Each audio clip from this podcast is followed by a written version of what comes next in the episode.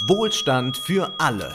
Über Geld sprechen Ole Nymon und Wolfgang M. Schmidt. Hallo und herzlich willkommen. Hallo Wolfgang. Hallo Ole. Dieses Jahr findet im Juni die Europawahl statt. Deshalb wollen wir uns in Wohlstand für alle die Wahlprogramme genauer ansehen. Und selbstverständlich liegt unser Fokus auf der Wirtschaft. Wir beginnen unsere Wahlprogrammanalyse mit dem Bündnis Sarah Wagenknecht, kurz BSW. Es ist nicht alltäglich, dass sich eine neue Partei gründet und vor allem, dass sich eine neue Partei gründet, die so viele Aussichten auf äh, Erfolg hat, dass es nun im linken Spektrum vier Parteien gibt. SPD, Grüne, Linke und BSW ist zum einen Ausdruck von Pluralität, zum anderen deutet es aber natürlich auch auf eine Zersplitterung hin. Es ist das Gegenteil von dem, was Wolfgang Abendroth einst vorschwebte, der sich in den 50er Jahren eine größtmögliche Binnenpluralität innerhalb der SPD wünschte. Man kann jetzt viele Gründe dafür anführen, warum Wagenknecht eine eigene Partei gegründet hat und sicherlich spielen dabei, wie immer in der Politik, die Egos der Politiker eine Rolle.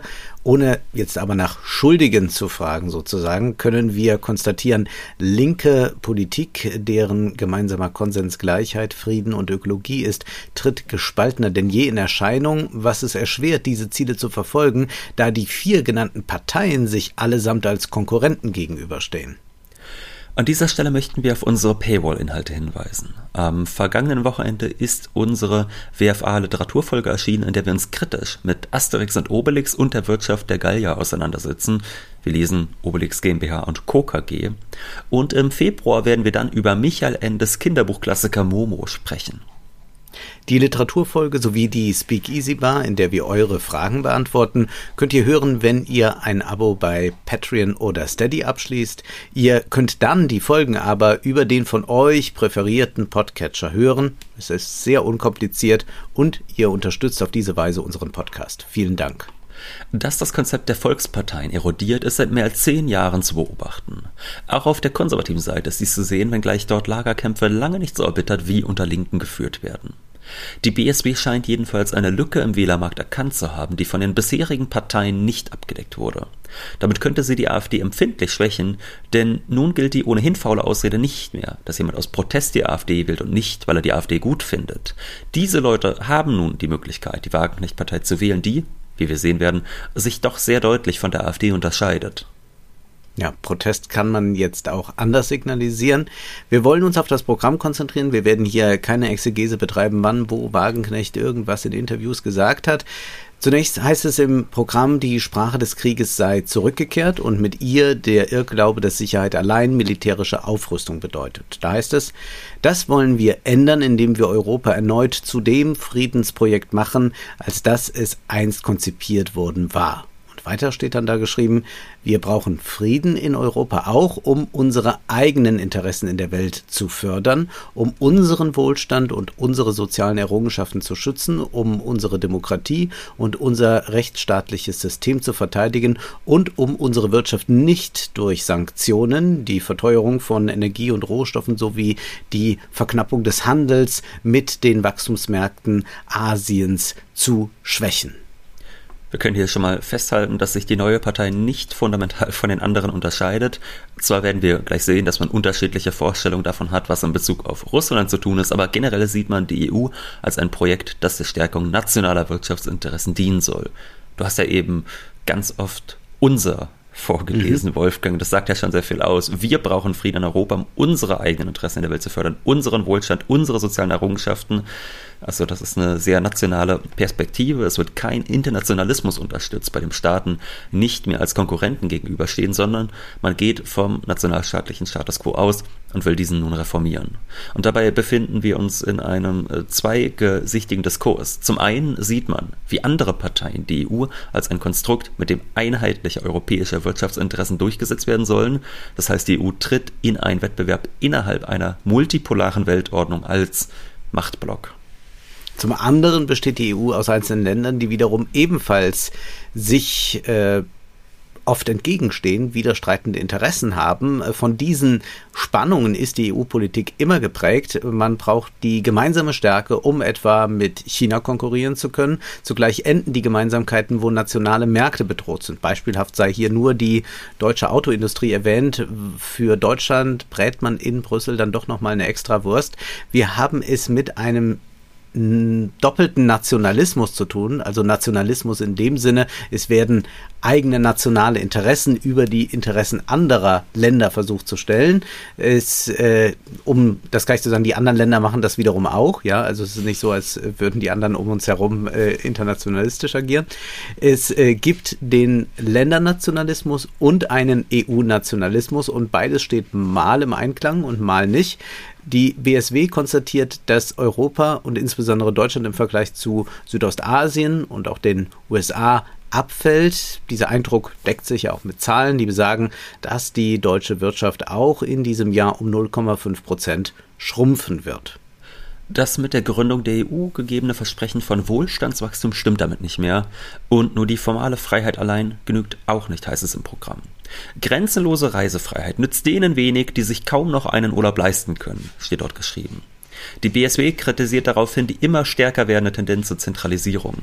Die Integration Europas in Richtung eines supranationalen Einheitsstaats hat sich als Irrweg erwiesen, der Europa eher spaltet als eint. Ländern werde von Brüssel aus immer mehr etwas aufgezwungen, was aber letztendlich den Hass auf die EU nur weiter schüre.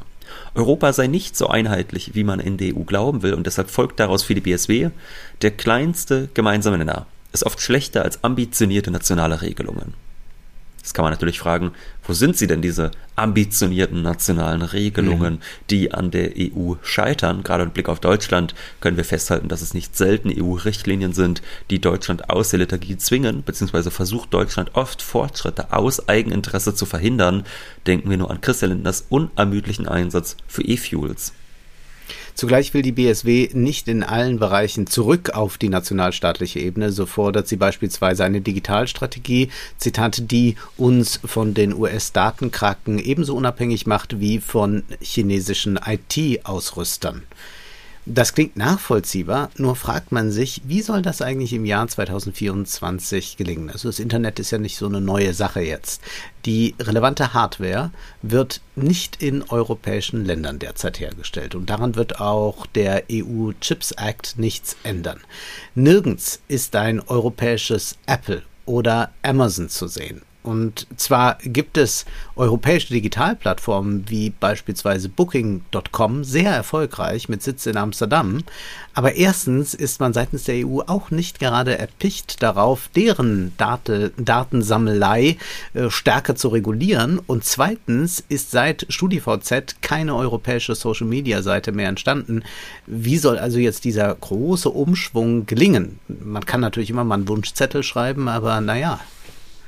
Ja, und da ist, also erstmal, also auch das sind ja, also fand ich ein interessantes Zitat, weil es äh, erstens sagt, ähm, diese amerikanischen Konzerne, damit will man nichts zu tun haben, mit den chinesischen IT-Ausrüstern aber eigentlich auch nicht, also man will eine Unabhängigkeit davon, also hier wird sehr stark eigentlich diese Idee, äh, dass es Wohlstand äh, fürs eigene Land nur gegen den Rest der Welt geben kann, die wird hier schon sehr affirmativ vertreten, wenngleich wir später sehen werden, dass das beispielsweise bei Russland anders gehandhabt wird, also dass man da durchaus äh, bei zumindest in Bezug auf Russland anders äh, redet.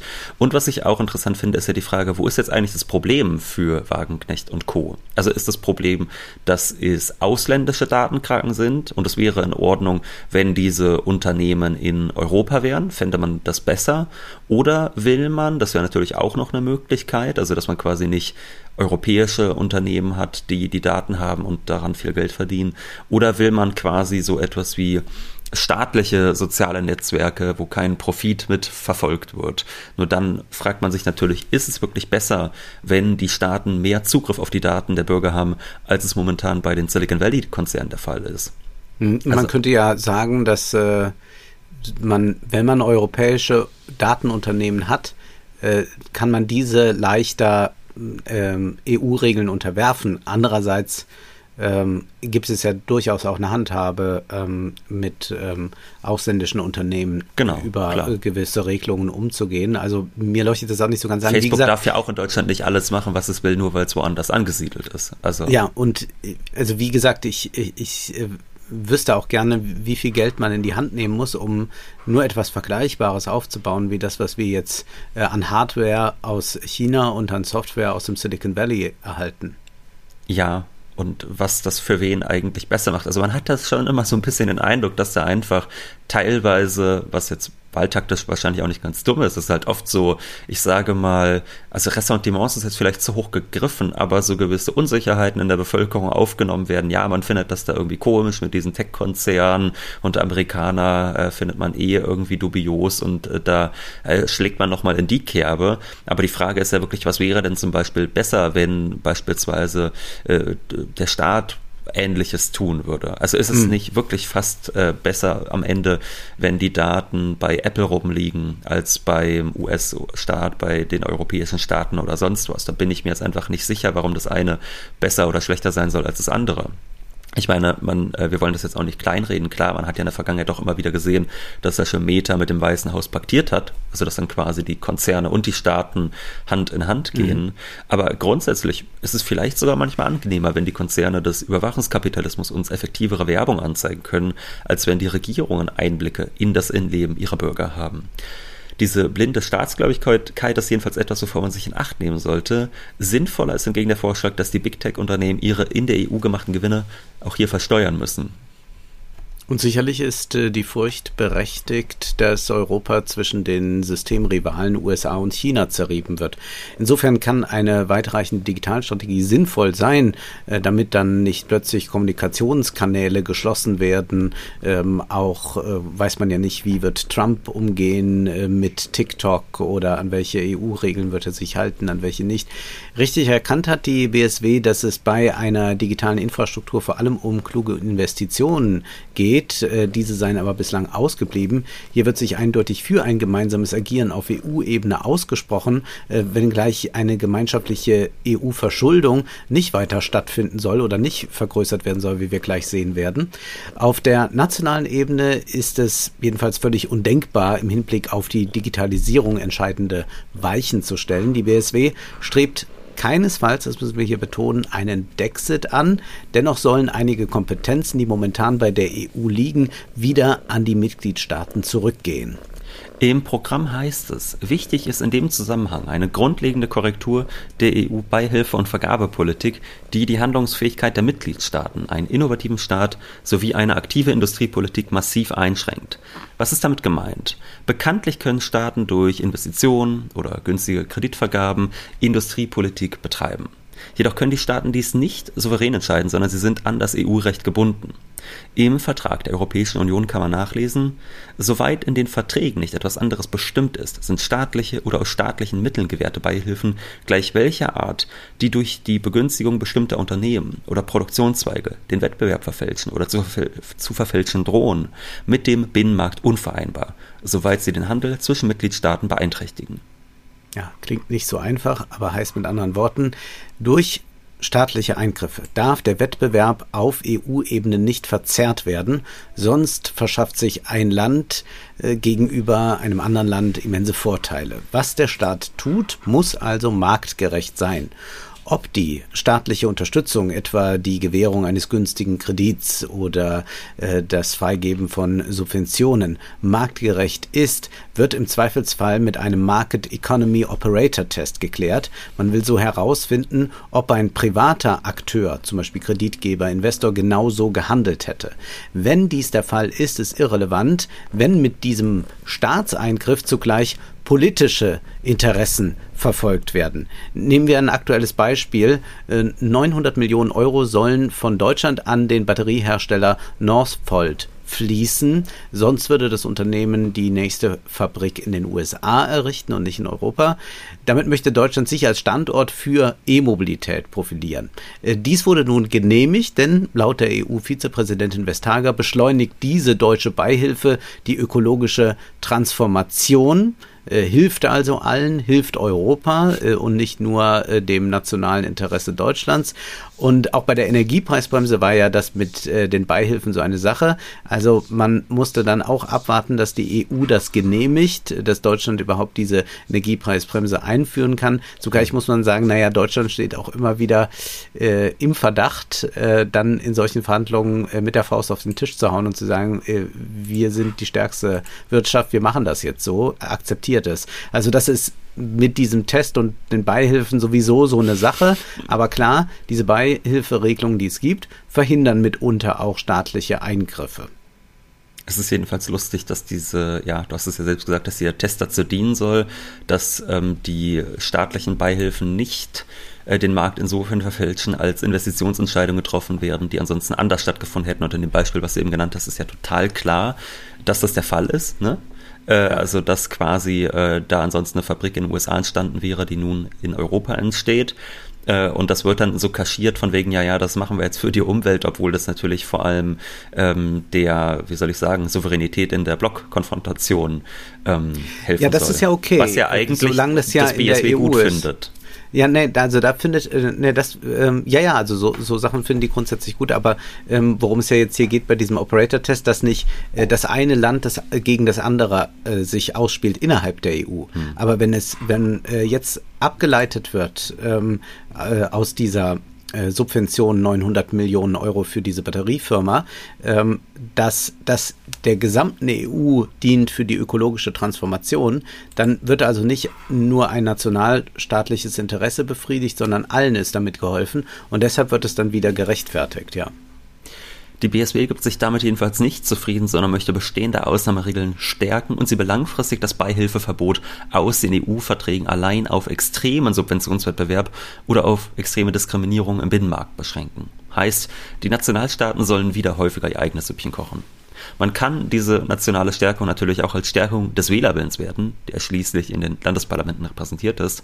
Außerdem sollen kommunale Aufträge an regionale Unternehmen gehen. Man strebt eine Reform des Vergaberechts an. Vor allem sollen die Schwellenwerte für Dienstleistungen und Bauaufträge substanziell erhöht werden, sodass Kommunen nicht alle Projekte EU-weit ausschreiben müssen. Das heißt, auch da findet eine Renationalisierung der Wirtschaft statt.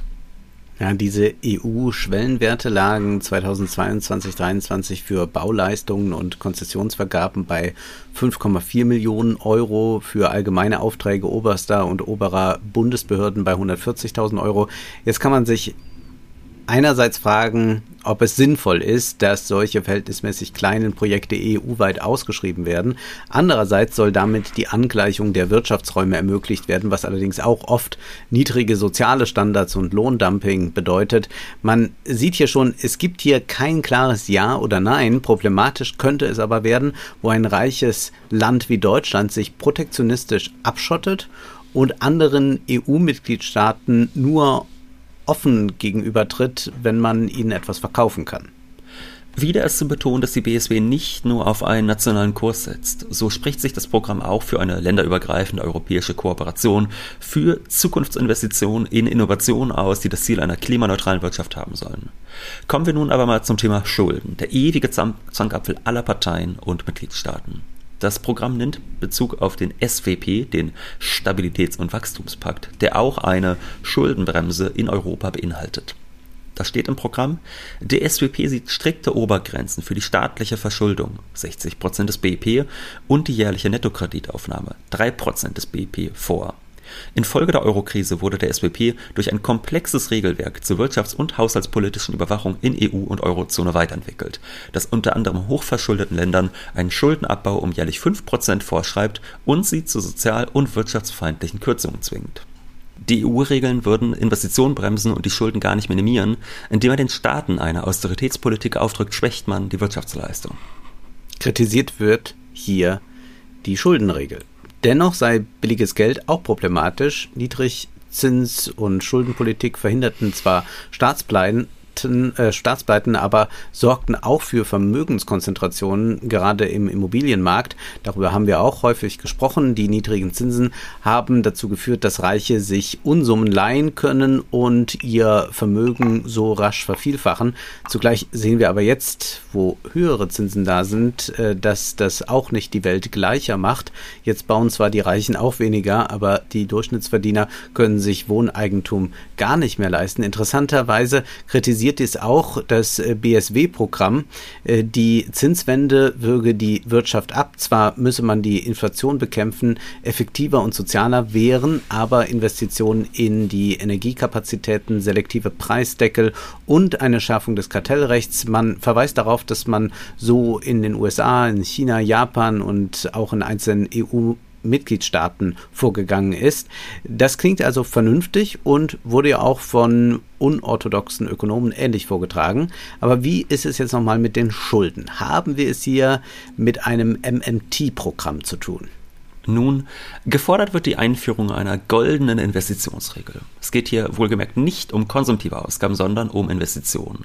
Was aber wird über diese Regel gesagt? Zitat, sie würde öffentliche Investitionen zur Modernisierung der Infrastruktur, zur Stärkung der öffentlichen Daseinsvorsorge sowie zur Förderung von Zukunftstechnologien aus der Defizitrechnung herausnehmen.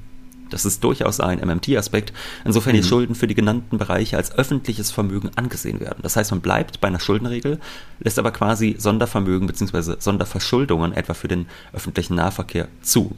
Die Schulden, die dafür aufgenommen werden, werden nicht von einer Schuldenbremse berührt. Das ist gewiss ein Aspekt, dem Teile der SPD wie auch der Grünen zustimmen würden. In der Presse wird häufig der nationale Pfad der Wagenknecht-Partei herausgearbeitet. Dieser hat aber auch zwei Seiten, insofern es nicht nur darum geht, die EU zu schwächen, sondern den Ländern auch mehr Spielräume zu geben. So spricht man sich für eine Abschaffung des sogenannten europäischen Semesters aus, das 2011 eingeführt wurde und es der EU ermöglicht, bevor im jeweiligen Landesparlament über eine Reform abgestimmt wird, diesem Hinblick auf die nationale Haushaltsperspektive zu prüfen und mehr Sparpolitik dann einzufordern fordern. Äh, fällt jetzt dieses europäische Semester weg, bedeutet das mehr Souveränität für die einzelnen Landesregierungen. Und äh, das ist durchaus progressiv, denn seit Monaten erleben wir ja, wie äh, Christian Lindner für eine Einhaltung der Schuldenregel auf EU-Ebene Stimmung macht, was natürlich eine Schwächung der jeweiligen Landespolitik bedeutet und auch der jeweiligen Investitionen, die da getätigt werden sollen. Nicht verhehlen sollte man allerdings, dass die BSW nicht bloß progressiv über Schulden nachdenkt. Man könnte ja zum Beispiel für mehr gemeinschaftliche Verschuldung auf EU-Ebene eintreten, da ja viele Probleme, gerade im Blick aufs Klima, nur gemeinschaftlich zu bewerkstelligen sind. Das Gegenteil will die BSW. Die EU soll nicht noch mehr Eigenmittel erhalten. Zitat, immer mehr Gelder nach Brüssel zu transferieren, ist der falsche Weg. Vielmehr sollen EU-Mitgliedstaaten durch die Reform der europäischen Schuldenbremse mehr eigene Spielräume erhalten, um zu investieren. Das setzt aber voraus, dass dies die einzelnen Länder auch wollen. In gewisser Weise ist das Programm auch Ausweis einer Desillusionierung. Man glaubt eh nicht mehr daran, dass die EU ein größeres Zukunftsprojekt sein könnte und eine Europa-Utopie liest man dementsprechend hier nicht. Fairerweise wird die Utopie sonst auch nur noch in Festreden beschworen. Die Realpolitik zeugt davon tatsächlich gar nicht. Folglich sagt die BSW auch, dass der Ausgleich von wirtschaftlichen Niveauunterschieden zwischen den Ländern, der durch EU-Zahlungen angestrebt wurde, nicht funktioniert hat. Ähm, deshalb sollen die Länder ihre jeweiligen nationalen Förderprogramme erhöhen. Das ist in der Tat ein leises Servus an die EU zumindest für diejenigen, die von einem Superstaat Europa geträumt haben, was jedoch wenige taten. Und ein solcher birgt ja auch Probleme, wo beispielsweise EU-Richtlinien Tariflöhne oder Mitbestimmungen in Betrieben unterlaufen, wenngleich die Partei weiterhin eine einheitliche europäische Unternehmensbesteuerung anstrebt. Da sollen auch gemeinsame Projekte verfolgt werden. Man möchte aber dann auch wiederum kleinere und mittlere Unternehmen, äh, die ja sehr stark adressiert werden von der BSW, äh, vor zu viel EU-Bürokratie schützen, äh, da diese Unternehmen oft ja über keine eigene Rechtsabteilung äh, verfügen und äh, da gar nicht mehr Herr der Lage sind. Die EU als Konstrukt ist also voller Mängel. Das äh, würde ja niemand leugnen, der sich ein bisschen damit beschäftigt hat. Und permanent gibt es konfligierende nationale Interessen. Und ich glaube, das ist etwas, was wir jetzt auch bei den äh, Wahlprogrammen, die noch kommen werden, äh, sehr gut beobachten können. Äh, so ist es auch bei der BSW. Äh, man will keinen Austritt aus der EU, man will auch keine grundlegende Neuordnung der Union. Wie jede Partei möchte die BSW eigentlich, dass die EU eine eierlegende Wollmilchsau ist. Noch ein paar Worte zum Klima. Kritik gibt es am CO2-Zertifikatehandel. Damit werde an der Börse spekuliert, die Lenkungswirkung sei zu gering und es gebe Unternehmen zu wenig Planungssicherheit. Zudem können erst dort Menschen das Auto stehen lassen, wo es eine bessere öffentliche Infrastruktur gibt und die muss gezielt ausgebaut werden. Das BSW will Hochgeschwindigkeitsstrecken zwischen großen europäischen Städten ausbauen und den öffentlichen Nahverkehr stärken. Auch hier stellt sich dann die Frage, inwiefern wird das eigentlich wirklich leichter, wenn jeder Staat sein eigenes Süppchen kocht? Also mhm. gerade wenn wir über ähm, ja, äh, Verkehrsvorhaben sprechen, die über nationale Grenzen hinausgehen, ist es ja ohnehin so, dass das eine Sache eigentlich sein muss, wo die Staaten sich zusammentun und gemeinsam investieren, äh, warum man das nicht gleich auf europäischer Ebene ansiedelt. Ja, da wäre gemeinschaftliche Verschuldung äh, sehr, sehr ratsam. Hm. Und äh, alles andere also man will ja so gern Bürokratie vermeiden. Ich stelle mir das eher wieder bürokratisch äh, ja. schwierig vor, wenn da äh, jeder Staatshaushalter selbst nochmal äh, was äh, erstmal konzipieren muss naja. mit dem jeweils anderen Staat rumfeilschen muss, äh, mhm. äh, dann bleibt ja wieder die Frage, wenn irgendein Projekt beschlossen wird, was ist, wenn die nächste Regierung dann sagt, ach nee, äh, machen wir doch ja. nicht und dann hat man das aber zwischen den Staaten schon sich geeinigt oder die EU sagt, nein, nein, der oder jenes Staat muss wieder auf diesen und jenen Schuldenstand zurück und äh, dann kann das Projekt doch nicht realisiert werden und auf einmal hat das eine Land schon viel gebaut und das andere kommt dann gar nicht mehr hinterher, was auch immer, da kann man sich eine Menge bekloppte Situation also das vorstellen. sehen wir ja selbst auf der Bundesebene, wenn äh, dort äh, beispielsweise neue Bahnstrecken nicht ausgebaut werden, weil der Söder einfach sagt, nee, kümmere ich mich jetzt nicht drum, äh, ich lasse da mal nichts genehmigen. Ja. Das können wir immer mal noch machen und dann findet halt äh, ein Ausbau nicht statt. Also das sehen wir selbst auf der Bundesebene. Ja. Kritisiert wird in diesem Programm außerdem, dass ähm, äh, das jetzt so stark auf die umweltschädlichen LNG-Terminals gesetzt mhm. wird und auch Joe Biden will ja tatsächlich vorerst keine weiteren Flüssiggasexporte genehmigen. Ein ja. Grund, das Klima. Und Klimaaktivisten in den USA wollen sogar, dass man gar kein Flüssiggas mehr exportiert. Sollte sich das durchsetzen, hat Deutschland natürlich wieder ein Abhängigkeitsproblem. Und darauf will das BSB antworten, indem wieder Öl und Gas aus Russland importiert wird. Denn noch immer werde dieses jetzt von Deutschland auf dem Weltmarkt gekauft, nur zum vielfachen Preis. Ja, wir haben noch kein äh, äh, Wording, ne? Wir, du sagst immer das BSW, was eigentlich stimmt, ja, das, das, Bündnis, Bündnis aber ja. ich sage irgendwie äh, die BSW, weil ich an Wagenknecht denke. Es ist irgendwie. Es ja, und weil ist, Parteien äh, ja auch normalerweise schwierig. immer weiblich sind. Ja, richtig. Also da müssen wir noch schauen, aber es soll ja irgendwann auch einen anderen Namen geben. Ja. Insofern äh, machen wir uns damit mal nicht verrückt. Ja, die BSW sagt, dass die Sanktionen gegen Russland wenig geholfen haben. Sagst du eigentlich, äh, was ist eigentlich dein Artikel beim Nutella? Äh, das. Ja, bei mir auch. Gott sei Dank. Das, das ist uns einig. Ja. ja. Ähm, tatsächlich steht Russland wesentlich besser da, als man anfangs dachte. Das liegt auch daran, dass Putin nach wie vor Öl und Gas exportieren kann und durch die Sanktionen teils dann auch höhere Preise verlangen kann. Erinnern wir uns an die Folge, die wir damals zu Beginn des Krieges der Geschichte der Sanktionen widmeten. Wir rezipierten ja damals das Buch über die Sanktionen von äh, Nicholas Mulder und sein Fazit lautete, dass es zwar immer mehr Sanktionen gäbe, aber sie immer seltener wirklich wirksam seien. Was nicht heißt, dass die Sanktionen Russland gar nicht geschadet haben, aber der Versuch, das Land wirtschaftlich in die Knie zu zwingen, ist nicht gelungen. Zumal ja dann auch hinzukommt, dass äh, Deutschland durch äh, diese Sanktionen auch äh, verstärkt rezessive Tendenzen erlebt.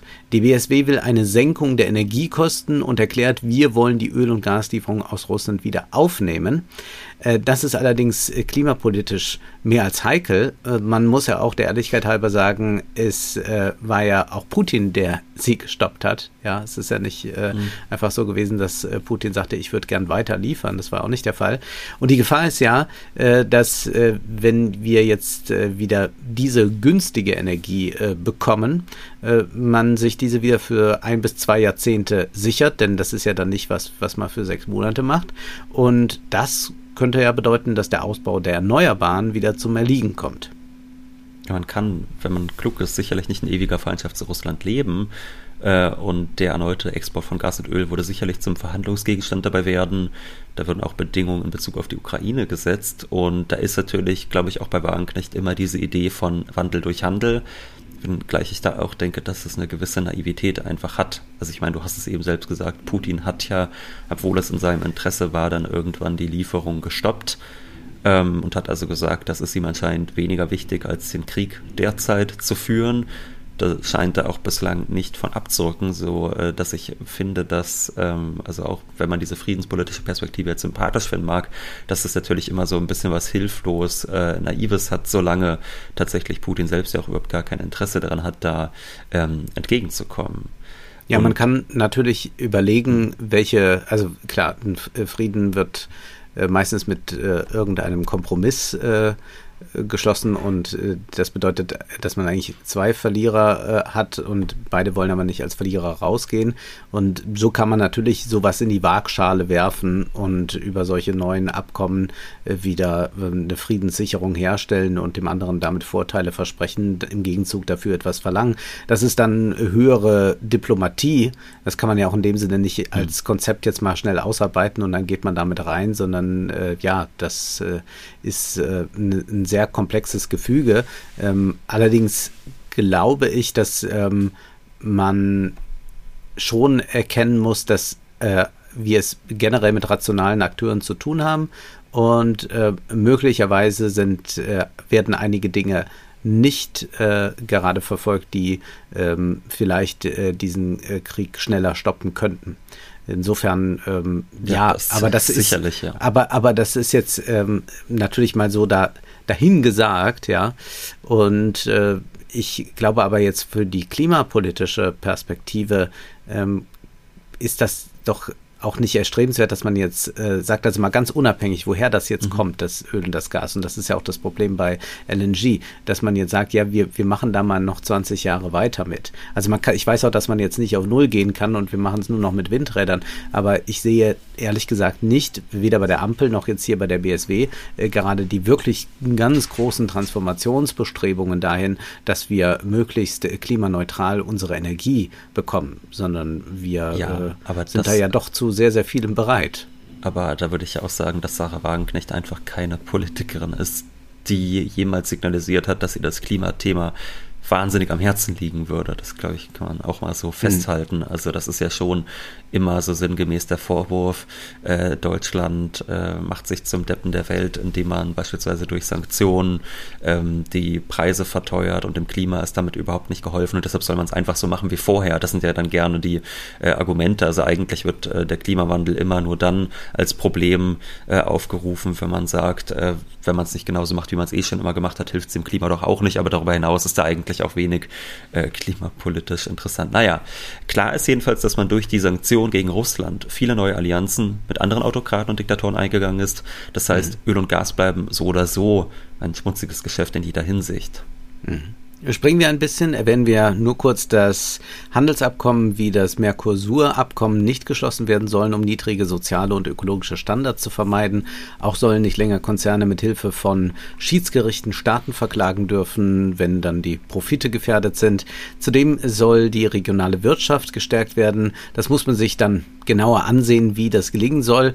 Äh, es werden die Agrarsubventionen problematisiert und wenn man sich das mal vorstellt, dass die Agrarsubventionen der größte Einzelposten im EU-Haushalt sind und äh, damit aber selten die kleinen Landwirte unterstützt werden, dann äh, merkt man, dass da Handlungsbedarf ist. Also um das mal klar zu machen, das meiste Geld fließt in Deutschland in Agrarholdings von diesen Subventionen und diese Holdings bewirtschaften zwischen 230.000 und 300.000 Hektar Land und diese Ländereien gehören nicht äh, Bauern, sondern Heizungsherstellern, Immobilienkonzernen, Versicherungskonzernen und diese in Anführungszeichen armen kleinen Bauern erhalten von der EU jährlich Agrarsubventionen in Millionenhöhe.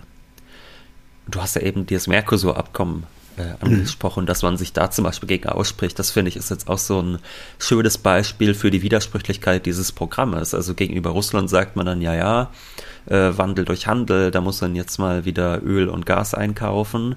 Äh, also da, wo es Deutschland nützt, wo es dem eigenen nationalen Interesse nützt. Hingegen bei Mercosur kommen, wo man dann tatsächlich ähm, die Gefahr hat, dass andere Staaten auf einmal konkurrenzfähig werden, dadurch, dass dort ein niedrigeres Lohnniveau ist. Da ist man dann auf einmal wahnsinnig gegen. Also da wird man dann sehr kritisch, wo es äh, dem deutschen Interesse nicht entspricht, den freien Handel zu betreiben. Ähm, wie ja.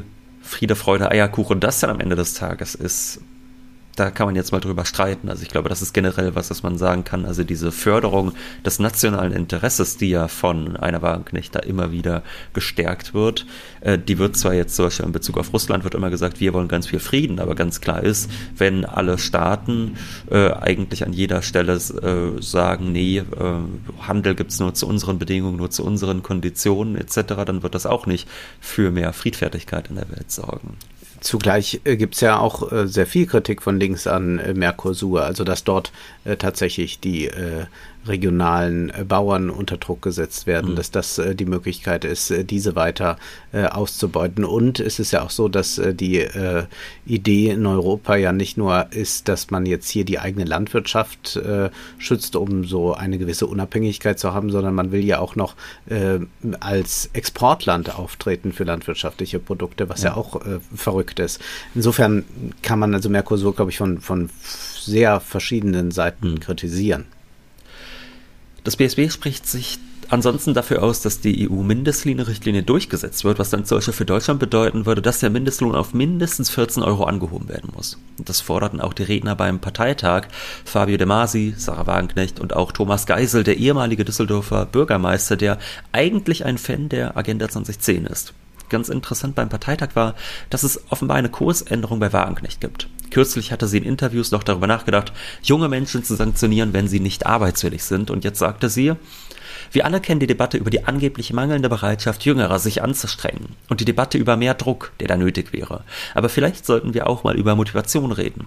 Die Bundesrepublik ist eins mit dem Slogan Wohlstand für alle gestartet. Jeder, der sich anstrengt, sollte Aufstiegschancen und die Aussicht auf ein gutes Leben haben. Diese Aufstiegschancen, die gibt es doch fast gar nicht mehr. Wer arm geboren ist, der bleibt fast immer arm. Und dann wundert man sich, wenn junge Menschen, die schon in ihrer Kindheit immer nur verzichten mussten, die in maroden, runtergekommenen Schulen lernen mussten und die ein Bildungssystem erlebt haben, das noch nicht mal in der Lage war, ihnen halbwegs korrekt lesen, schreiben und rechnen beizubringen, wenn diese jungen Menschen mit wenig oder gar keiner Motivation ins Leben starten. Wagenknecht bestätigt hier noch einmal Oliver Nachtweis Buch Die Abstiegsgesellschaft. Interessanterweise aber werden dann Eigentumsfragen und Umverteilungsfragen allenfalls gestreift. Also man möchte zwar Tech-Konzerne an die Kandare nehmen und man kritisiert auch mitunter die Quants und Klattens, doch nicht allein die Superreichen sind ja das Problem. Immerhin spricht man sich für eine EU-weite Mindestbesteuerung von Unternehmen aus. Die derzeit global angestrebten 15 Prozent seien aber viel zu gering. Man braucht 25 Prozent steht im Programm. Mindeststeuer für Unternehmen. Falsch sei auch dieser Unterbietungswettbewerb innerhalb der EU, so zum Beispiel mit dem Niedrigsteuerland Irland. Allein der deutsche Fiskus könnte, wenn man Steuerstupflöcher und Steueroasen äh, schließt und austrocknet, 100 Milliarden Euro Mehreinnahmen haben.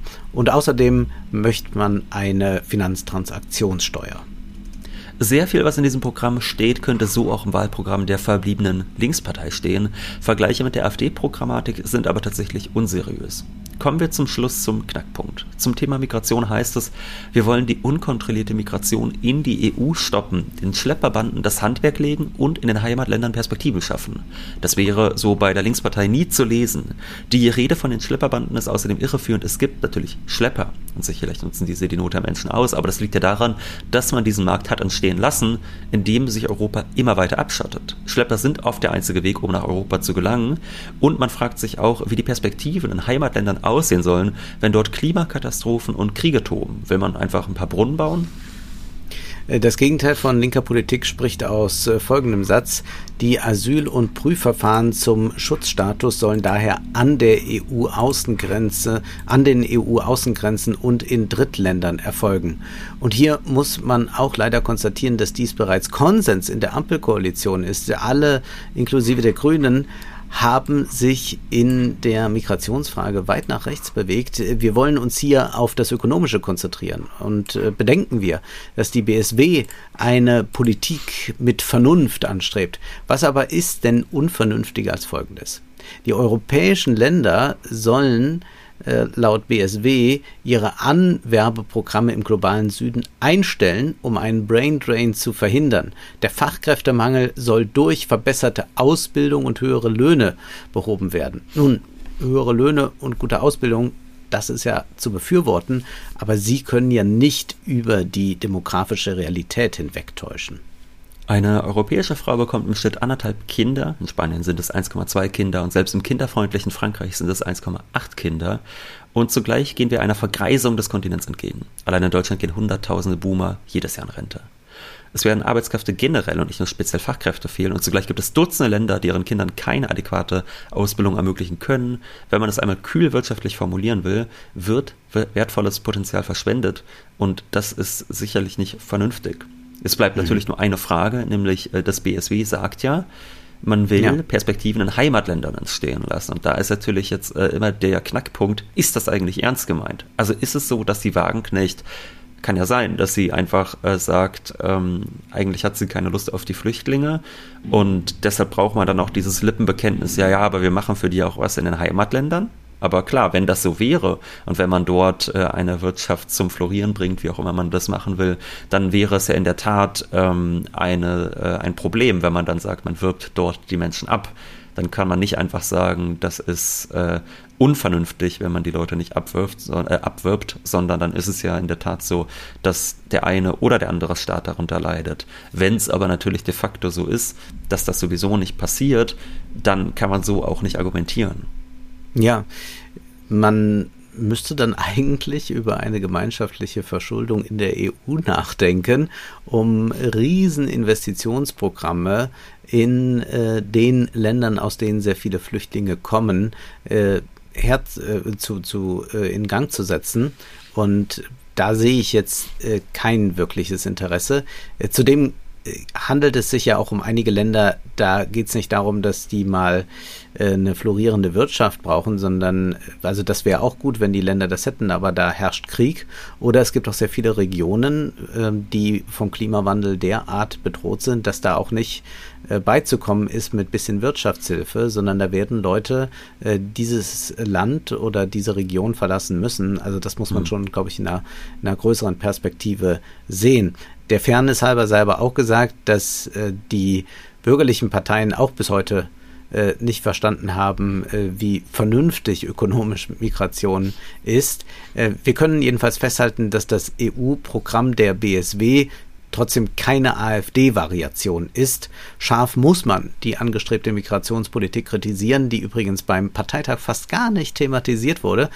Dort konzentrierte man sich auf die soziale Frage und auf die Friedenspolitik. Das BSW strebt auch keinen Dexit an, setzt sich aber für mehr nationale Souveränität in Wirtschaftsfragen ein. Sinnvoll scheint vor allem die neue goldene Schuldenregel zu sein, die tatsächlich mehr Investitionen ermöglicht, auch wenn man sich zu einer europäischen Schuldenpolitik nicht durchringen kann. Sowohl die FDP als auch die Union dürften damit ihre Schwierigkeiten haben.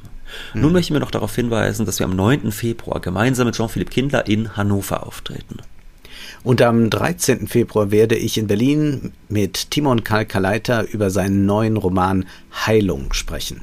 Jetzt ist aber erst einmal Schluss für heute, denn Zeit ist Geld. Prosit. Das war Wohlstand für alle. Ihr könnt uns finanziell unterstützen über paypal.me-ole und Wolfgang oder über die in der Beschreibung angegebene Bankverbindung. Herzlichen Dank.